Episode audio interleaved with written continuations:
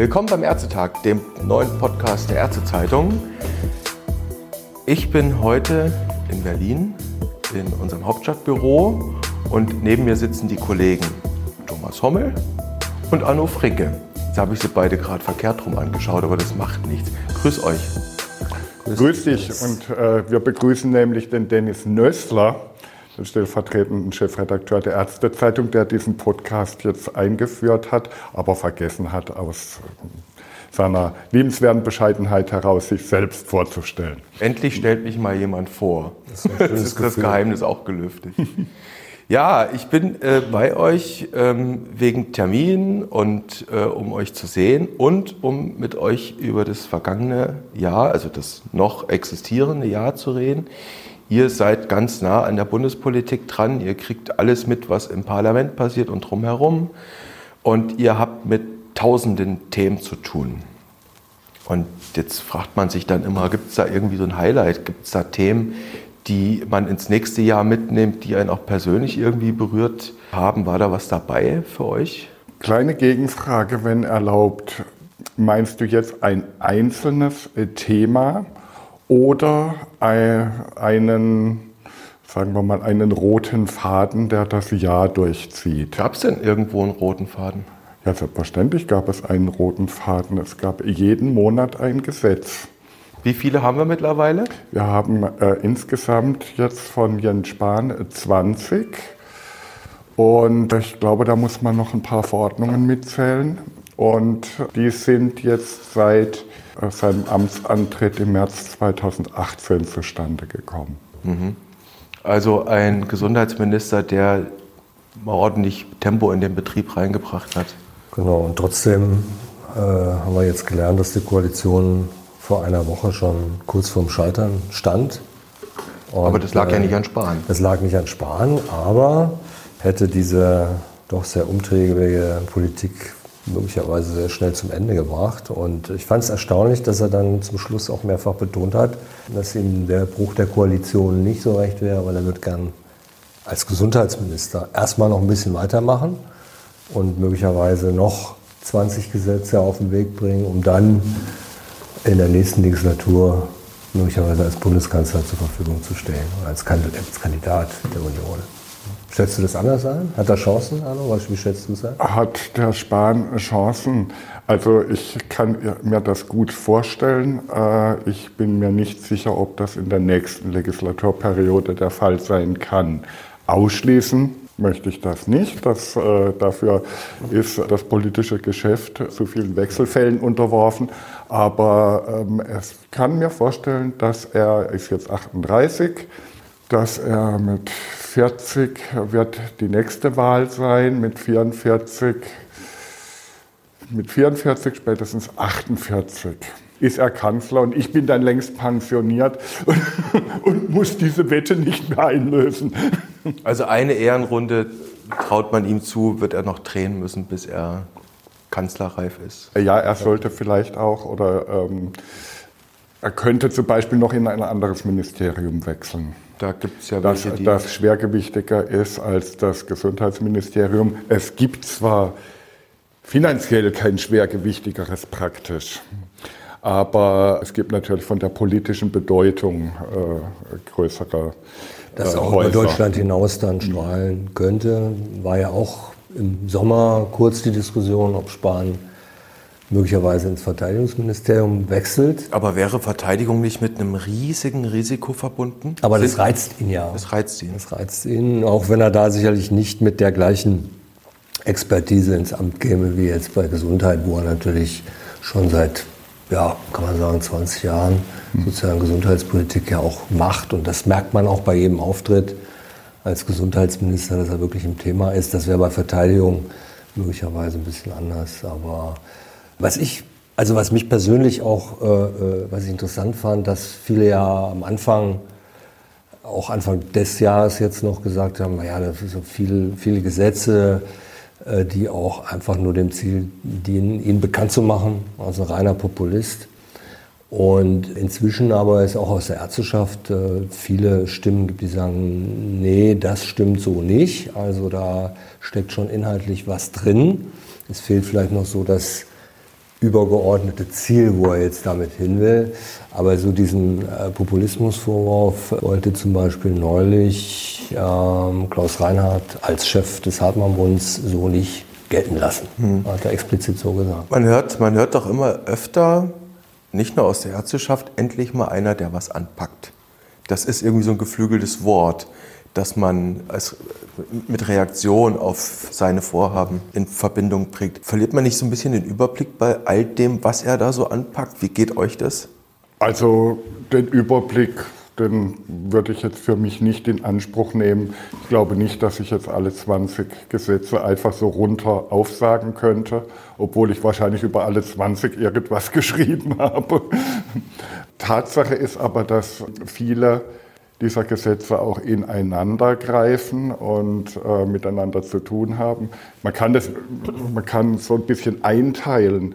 Also die, es gibt Gesetze, die hat er gemacht, weil er den Koalitionspartner zufriedenstellen muss, beziehungsweise weil das im, in den Koalitionsvertrag rein verhandelt worden ist. Wir haben zum Beispiel, die konnten ja keine Bürgerversicherung machen, das hätte die CDU ja nicht gemacht.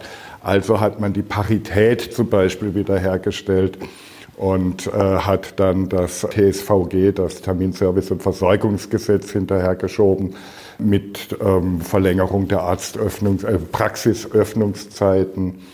Und, ähm, das war explizit auch ein Wunsch.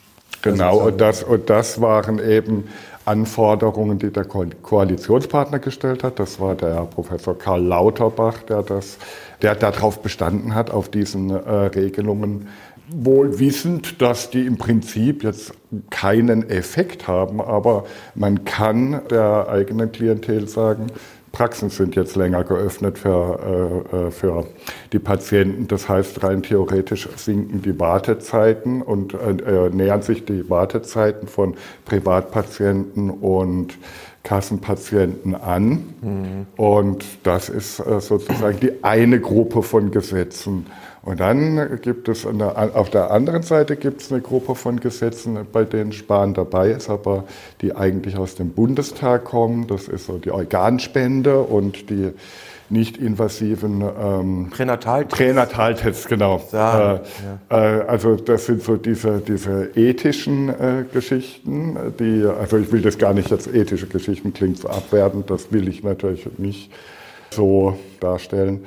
Und, und dazwischen ist eben auch vieles an äh, Sachen, die er anfasst, die im Grunde genommen schon die fünf Gesundheitsminister vor ihm hätten anpacken müssen, ja. die aber immer liegen geblieben sind. Da kann man zum Beispiel also die, die Änderung der Berufsordnungen anführen, von denen also welche bei, bei, ich weiß jetzt nicht mehr bei welcher Therapeutengruppe, aber es geht praktisch bis in die 70er Jahre zurück, dass die zuletzt ähm, aufgestellt oder geändert worden sind. Das heißt, die können gar nicht mehr irgendwie in der aktuellen Versorgung richtig funktionieren. Mhm. Und da fasst er etwas an, genauso auch mit der Digitalisierung, mit der, mit der unendlichen Geschichte der früher mal elektronischen Gesundheitskarte genannten äh, Digitalisierung. EGK heißt heute nur TI. Ne? Genau. Da fasst er etwas an und bringt es nach vorne.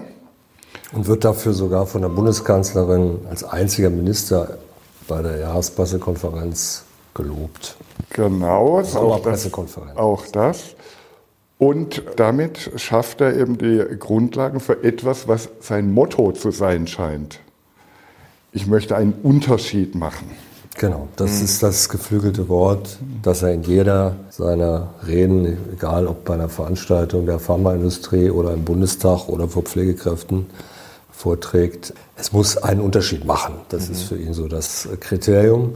Und erstaunlich finde ich auch die immer wiederkehrende Bemerkung, wo er dann doch so ein bisschen über sein Feld Gesundheit hinausblicken will und dann sagt er, Politik muss ja jetzt auch erstmal wieder viel Vertrauen zurückgewinnen, gerade die etablierten Parteien, die eben in den letzten Landtagswahlen an die AfD verloren haben. Und äh, also da merkt man dann schon immer wieder so leicht aufschimmern, dass er auf jeden Fall den Eindruck erwecken will, ich habe immer das große Ganze im Blick und eigne mich auch dann eben für, für höhere Aufgaben ja. als nur Gesundheit, Pflege und Medizin. Mhm. Man, kann, man kann doch mit so, also ich, ich will nicht sagen mit jedem, aber mit vielen früheren Bundesgesundheitsministern kann man irgendein Thema verknüpfen. Mit Horst Seehofer würde man die Budgets zum Beispiel verknüpfen. Mit Ulla Schmidt würde man tatsächlich die E-Card, also die EGK verknüpfen. Und, und heftigste Auseinandersetzung mit den Ärzten. Sie war ja nun also mit am unbeliebtesten wohl. Nehmen wir mal an, auch wenn das alles in den Sternen steht, im Moment sieht es danach aus, dass die Kroko doch noch ein bisschen halten könnte. Äh, nehmen wir aber nur für Spaß an, die, die Kroko könnte jetzt doch platzen Anfang nächsten Jahres. Herr Spahn wäre dann zunächst mal zwei Jahre Gesundheitsminister gewesen. Welches Projekt könnte man mutmaßlich mit dem Namen Spahn noch in fünf Jahren verknüpfen? Also für mich ganz klar die App auf Rezept. Die versteht jeder. Und ich glaube, das wird ihm auch, äh, oder das hat er ja eigentlich jetzt schon auch geschafft, dass er seit langer, langer Zeit, glaube ich, der erste Gesundheitsminister ist, den viele der, wie viel, 80 Millionen Bundesbürger tatsächlich mit Namen benennen können. Das war früher, selbst zu Ulla Schmidts Zeiten, anders. Also heute kannst du jeden auf der Straße fragen. Jens Spahn, der wird sofort als Gesundheitsminister identifiziert, bin ich mir sicher. Okay.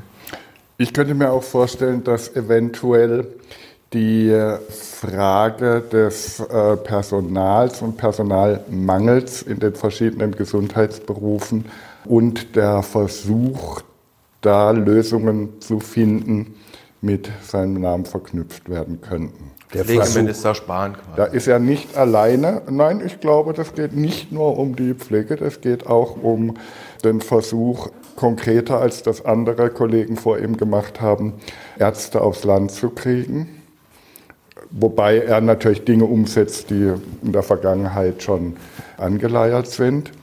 Und nicht nur die Pflegeberufe, sondern eben auch die therapeutischen Berufe. Wobei ich da, ich gebe dir recht, aber man muss auch ein bisschen Wasser in den Wein schütten, weil ich glaube, es wird sich sehr schnell äh, äh herausstellen, dass das zwar ein Versuch ist, der ihn ehrt und der auch äh, verständlich ist, weil die Klagen waren ja groß das Personal fehlt und die Klagen sind groß.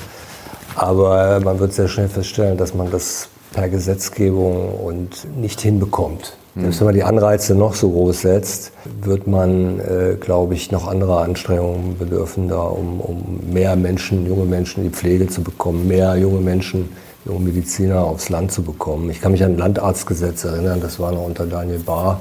Mhm so what? Das war die Weiterbildungsförderung, oder? Ja, zum ja. Beispiel. Aber das wurde ja explizit also als Landarztgesetz tituliert mit vielen Anreizen. Und die Problematik ist nach wie vor da und die ist natürlich auch gesellschaftlich begründet. Und ob Politik da mit Paragraphen gegensteuern kann, da setze ich mal ein dickes Fragezeichen hinter. Ich glaube, da braucht es noch andere. Wir hatten, wir hatten ja neulich das, das Thema, ist gar nicht so lange her, neue Approbationsordnung für Ärzte, der erste Diskussionsentwurf, nicht? Das meinte ich. Das meintest du, okay. Und da war man ja auch noch ein bisschen erstaunt nach den Kommissionen, dachte, es irgendwie so, so halb im Schwange war und man eigentlich nicht wusste, passiert da jetzt noch was. Und zack, bumm, fliegt einem so ein 200 Seiten Papier auf den Tisch. Und siehe da, da sind viele Vorschläge umgesetzt aus dem Masterplan, ja. Aber selbst wenn das jetzt kommt und den absehbaren Streit übersteht und das politische Verfahren. Äh, am Ende sind es die Länder, die das Ganze ausbaden müssen. Ja, und bis es wirkt, bis es wirksam wird, gehen auch noch ein paar Jahre ins Land. Stichwort Finanzierung der Hochschulen. Ja, das ist richtig, aber die Länder und der Bund bilden zusammen die Bundesrepublik. Also da kann der eine Gut, dass du uns da, da kann der eine nicht ohne den anderen. ja, Hört, hört. Also, äh, außer Bayern, da ist es natürlich, nehme ich mal aus. Aber ich äh, nochmal das Beispiel Pflege. Ähm, die Refinanzierung jeder Pflegestelle im Krankenhaus ist für sich erstmal gut, äh, soll ja auch diesen Engpässen da entgegenwirken. Und wenn, äh, wie gestern geschehen hier in Berlin, die Nachricht die Runde macht, das Kinderkrebszentrum der Charité kann keine weiteren kleinen Patienten aufnehmen, dann ist das schon inzwischen so, das ist kein Einzelfall. Mhm. Ja, das ist ein Beispiel, was da inzwischen passiert, weil Personal fehlt. Aber diese Refinanzierung jeder Pflegestelle im Krankenhaus führt dazu, äh, dass äh, jetzt schon viele äh, Anbieter im ambulanten und stationären Altenpflegebereich sagen, ja, jetzt laufen uns die Leute alle ins Krankenhaus. Ne? Und da ist es besser bezahlt und wir können diesen Wettbewerb, der politisch da auch noch einseitig gestützt wird, überhaupt nicht überleben und, und, und bedienen. Mhm. Äh, also das hat immer eine, eine, das sind immer so zwei Seiten einer Medaille und ich glaube, dass er hier vieles zumindest angestoßen hat, aber ob das was bewirken wird, wie gesagt, nochmal setze ich ein dickes Fragezeichen dran. Sind die ja. Dinge manchmal zu unterkomplex angegangen oder ist es einfach der normale Lauf der Dinge, dass man einfach mal beginnt und dann nachzieht? Hm? Klar, tut die Politik was, kann man natürlich schnell sagen, das und das ist verkehrt, tut sie nichts, kann man ihren Vorwurf machen. Ja. Also im Grunde genommen, wenn man das Beispiel Pflege nimmt, da hat man ja quasi im vorigen Jahrtausend etwas erkannt, nämlich wohin sich die Demografie entwickeln könnte und hat die soziale Pflegeversicherung aufgesetzt. Das heißt, das war ein Schritt mit Perspektive und mit Weitsicht. 25 Jahre her. Und dann ist aber vieles nicht mehr passiert. Das war dann, dann hat man das sozusagen. Oder das Falsche passiert. Oder das Falsche passiert. Personal dann, abgebaut. Dann hat man, dann hat man aus da waren die Ärzte nicht ganz unschuldig dran. Dann hat man 50.000 Leute aus den Krankenhäusern erstmal rausgeholt aus dem Pflegedienst, mhm. um die äh, Krankenhausärzte besser entlohnen zu können, besser bezahlen zu können. Und die, diese 50.000 sind noch nicht wieder drin im System. Das heißt also, da ist eine nachholende Entwicklung. Und, und diese Weitsicht, die damals war, in den 90ern, äh, die soziale Pflegeversicherung aufzusetzen, die hat einen Bruch erlebt sozusagen. Und da ist im Prinzip seit einiger Zeit äh, in der Gesundheitspolitik viel Reparaturbetrieb im Gange. Und ich glaube, gerade was das Reparieren angeht, ist der Spahn irgendwie besonders aktiv, weil er eben auch ähm, Konflikte nicht scheut, also oder viele Konflikte in viele Konflikte reingeht in die seine Vorgänger, äh, um die seine Vorgänger einen Bogen geschlagen haben. Mhm. Das heißt, wie gesagt, zum Beispiel diese, diese Konflikte zwischen den Sektoren und so weiter, ein, der geht, der pflügt er halt einfach durch. Da hat er keine Angst. Ne? Da hat er keine Angst und ja. er vor allen Dingen, er kann auf Augenhöhe sowohl mit den Krankenhausdirektoren quatschen wie mit den niedergelassenen Ärzten. Das können halt nicht, konnten nicht alle Gesundheitsminister vorher. Auch da gebe ich absolut recht. Das stimmt. Er scheut den Konflikt nicht. Er sucht ihn sogar. Aber er hat viele Konflikte auch, muss man fairerweise sagen, verloren. Ne? Also Beispiel äh, Lex AOK, ja, also die bundesweite Öffnung der elf AOK für den, für den, für den Wettbewerb damit ist er äh, äh, ins Rennen gegangen, hat zwar von Anfang an gesagt, das kriege ich wahrscheinlich so nie durch, aber ich probiere es mal und hat den äh, Konflikt, der sich da schnell entzündet hat mit den Ländern, äh, würde ich mal sagen, äh, mit einem Schlag verloren, nämlich mit der Bemerkung von Herrn Laumann, die mir echt in Erinnerung geblieben ist. Und wir haben sie aufgeschrieben in der Ärztezeitung, die Kollegin Schlingensieten war dabei, dass kann er sich von der Backe, Backe putzen. Das ist ein epochemachendes genau, Zitat. Wirklich. Absolut. Aber er hat, er, er hat den Stein erst einmal ins Wasser geworfen. Das ist die Methode Sparen, oder? Das ist ein Teil der Methode. Und ich bin auch nicht ganz sicher, ob das eine sozusagen eine endgültige Niederlage ist oder ob er bleibt was hängen oder dass er äh, ob er das nicht mit, äh, ob, ob, zum Beispiel das nicht mit zu seinen Stilmitteln gehört. Mhm. Ich hau da einer raus und ähm, dann, dann ähm, wird erstmal um diesen, äh, diesen Punkt gerungen und diskutiert und es geht mir aber eigentlich im ersten Schritt um was anderes. Er hat, das, er hat ja im Prinzip, also bei seiner ersten Vorstellung der, ähm, der Idee, die äh, AOK bundesweit zu öffnen. Das war beim, äh, bei einem Frühlingsempfang des VDEK 2018. Da hat er gesagt, äh, und also hat er das vorgestellt Und als er fertig war, hat er gesagt, und ich bin zu 100% sicher, dass das so, wie ich es jetzt gesagt habe, nicht kommt. Mhm. Den Applaus hatte er damals auf jeden Fall auf seiner Seite bei dem Publikum. Und es hat ja auch, es hat ja auch dann durchaus für viele Diskussionen gesorgt. da bleibt immer ein bisschen was hängen. Ich kann mich an einen, äh, äh, an einen Kassenmanager äh, erinnern, der das Bild bemüht hat. Das haben, glaube ich, andere auch. Also Spahn, der so wie so ein Jongleur so verschiedene Bälle in die Luft wirft, immer mehr, immer mehr. Und natürlich fallen, je mehr Bälle du hochwirfst, auch ein paar runter. Aber das interessiert ihn nicht. Er jongliert einfach weiter und guckt, was oben bleibt. Und das, was unten bleibt, ist halt so. Ne? Also das ist schon, äh, also wie gesagt, vom Politikstil, vom, vom Fleiß, von der Kompetenz her durchweg gute Noten. Aber äh, wie gesagt, am, am, am, äh, am Ende muss man dann mal schauen in zwei, drei Jahren, was bleibt von all den Gesetzesblitzen übrig, was hat es tatsächlich konkret? Also übrig bleibt viel Papier im ähm, SGB V, also mehr, mehr, Seiten, es wird ja sowieso immer dicker. das, das ist auf jeden Fall klar. Und aber wichtig ist ja, wie diese Gesetze dann gelebt werden. Und erst dann, äh, erst dann äh, zeigt sich, das ist schon richtig. Mhm. Wahrscheinlich könnte man noch Stunden nur über die Person Jens Spahn reden ein Blick in die Glaskugel oder eigentlich hat zwei Blicke in die Glaskugel. Einmal von Anno, einmal von Thomas. Gibt es die Kroko in zwölf Monaten noch? Meiner Ansicht nach ja. Also der SPD-Parteitag und in seiner Folge die äh, Diskussionen haben in mir eigentlich so das Gefühl äh, geweckt, dass das jetzt weitergeht. Mhm. wahrscheinlich sogar bis zum Ende, bis zu den turnusgemäßen Wahlen. Anno glaubt an die Kroko. Und Thomas? Ich kann es noch kürzer formulieren. Ja, mangels Alternativen. Äh, Echte Alternativen. Mangels Alternativen, was Koalitionen äh, anbetrifft, die im Moment akzeptabel oder interessant wären für, für die eine wie die andere Seite. Und mangels auch äh, erfolgversprechenden Personals. Klammer auf, wie gesagt, Spahn ist wahrscheinlich noch nicht so weit, Klammer zu glaube ich, dass zumindest die nächsten zwölf Monate safe sind. Und äh, weitergehende Garantie würde ich aber nicht übernehmen. Wird ein spannendes drittes Spanjahr dann für uns, wenn ich euch also richtig verstehe. Und dann werden wir doch mal versuchen, ob wir das nicht nur online in der Zeitung, sondern auch im Podcast begleiten können. Jetzt dingelt eh das Telefon. Wir verabschieden uns. Danke, dass ich bei euch sein durfte. Wir Bis bald. Bis bald. Danke. Bis Dennis.